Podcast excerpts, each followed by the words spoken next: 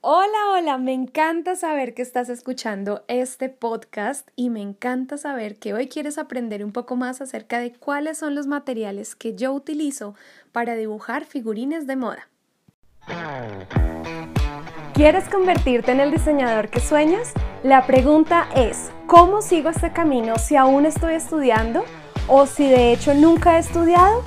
¿Cómo vuelvo a mi gran sueño si trabajo en otra profesión? ¿Cómo desarrollo mis ideas y mi creatividad? Descubre las respuestas a estas preguntas en este podcast. Soy Laura Paez y te doy la bienvenida a Diseña con Laura. Hablemos de materiales de ilustración de moda. Resulta que siempre que publico un video, un contenido, por lo general, una de las primeras preguntas es, Laura, ¿qué material estás usando? ¿Cuáles son esos marcadores? ¿Cuál es ese papel? ¿Cuál es esa aplicación? ¿Cuál es ese lápiz? Y es una pregunta muy frecuente. En mi blog, tú vas a ver en laurapaez.com, tengo muchas reseñas, muchos blog posts donde explico estas son algunas marcas de marcadores o hago comparaciones o hablo de digital o hablo de manual, bueno, muchos temas. Pero como para darte ahorita un breve resumen, concentrémonos en los materiales que yo uso. ¿Vale? Como para que tú sepas, bueno, los que Laura usa son estos, ¿listo? Entonces, hablemos de papeles. Los papeles es algo muy curioso porque realmente muchos me preguntan qué tipo de papel es creyendo que es un papel supremamente, no sé, costoso, profesional, experto y la verdad es que no. Mira que la mayoría de los figurines que dibujo los dibujo en papel corriente de impresora. En Colombia lo llamamos papel bond. Eh, lo consigues en cualquier papelería, la resma de papel tamaño A4, tamaño carta, ese mismo, el de la impresora, ese es el que uso. Lo que sí es que me gusta utilizar uno que no sea tan delgado. Por lo general las resmas que son muy económicas es porque el papel uno mira el gramaje y el papel es un gramaje de 75. A mí me gusta mínimo de 90. ¿Listo?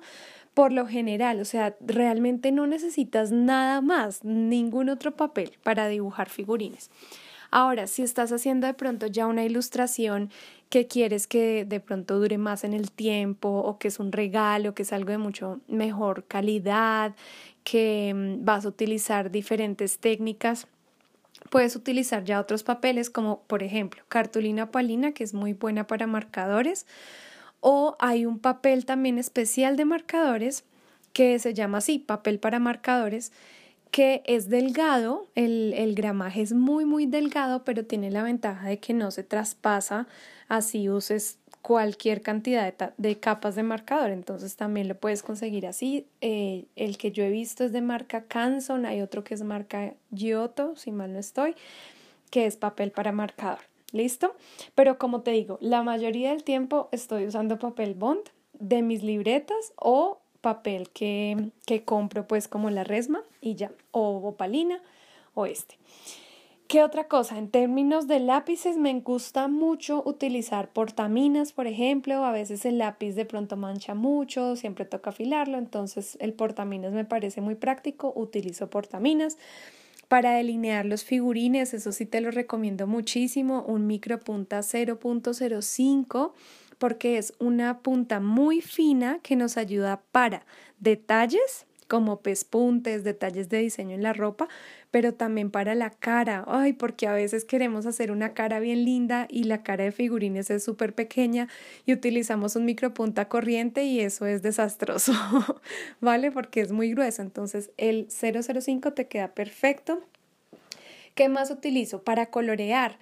Ya para colorear puedo utilizar o lápices de color, que es así están marcas como eh, digamos las tradicionales, Prismacolor, Faber-Castell, o también marcadores que eh, son a base de alcohol. Siempre les insisto, de hecho ahí en mi web tengo un artículo donde hablo, bueno, cuáles son los profesionales versus los escolares, cómo se comportan. No es que unos sean buenos o malos, eso sí te lo tengo que decir, no es el caso, sino es más bien la técnica, cómo se aplica, cuáles son más prácticos, ¿sí? Tú puedes colorear figurines con lo que tú quieras, realmente, con los marcadores que quieras y que tengas, pero a mí me gustan los que son a base de alcohol por la técnica que me gusta usar, que es capa sobre capa. Seguro ahí en mis videos has visto un poco de este tema. Em, y también porque estos marcadores suelen venir doble punta y eso es súper práctico porque hay una punta que es más gruesa que te permite, por ejemplo, colorear áreas muy grandes como por decir algún vestido grandísimo. Entonces ahí es más fácil colorear a que si tuvieras un marcador delgadito, ¿sí? O y la otra también es porque la otra punta es una punta por lo general punta fina o punta pincel, que es mi favorita, la punta pincel. En marcas de marcadores, pues bueno, realmente hay muchas, muchas, muchas en estos profesionales que te digo.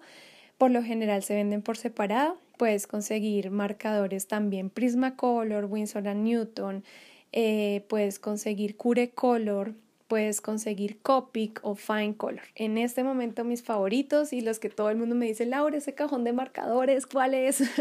Esos son Fine Color los que estoy usando a diario. Así que si te ha gustado esto, ya sabes, escríbeme por redes sociales, quiero saber que estás escuchando mis podcasts, eso me anima a seguir también grabando otros contenidos. Bueno, y cuéntame qué más te gustaría escuchar en estos espacios. Así que te mando un gran abrazo y nos vemos en el próximo episodio. Hemos llegado al final de este episodio. Recuerda visitar laurapaez.com para seguir aprendiendo de diseño e ilustración de moda. Y también recuerda visitar nuestra academia virtual de fademi.com. Si quieres enviarnos tus preguntas para nuestros siguientes episodios, no olvides consultar nuestras redes sociales todos los jueves.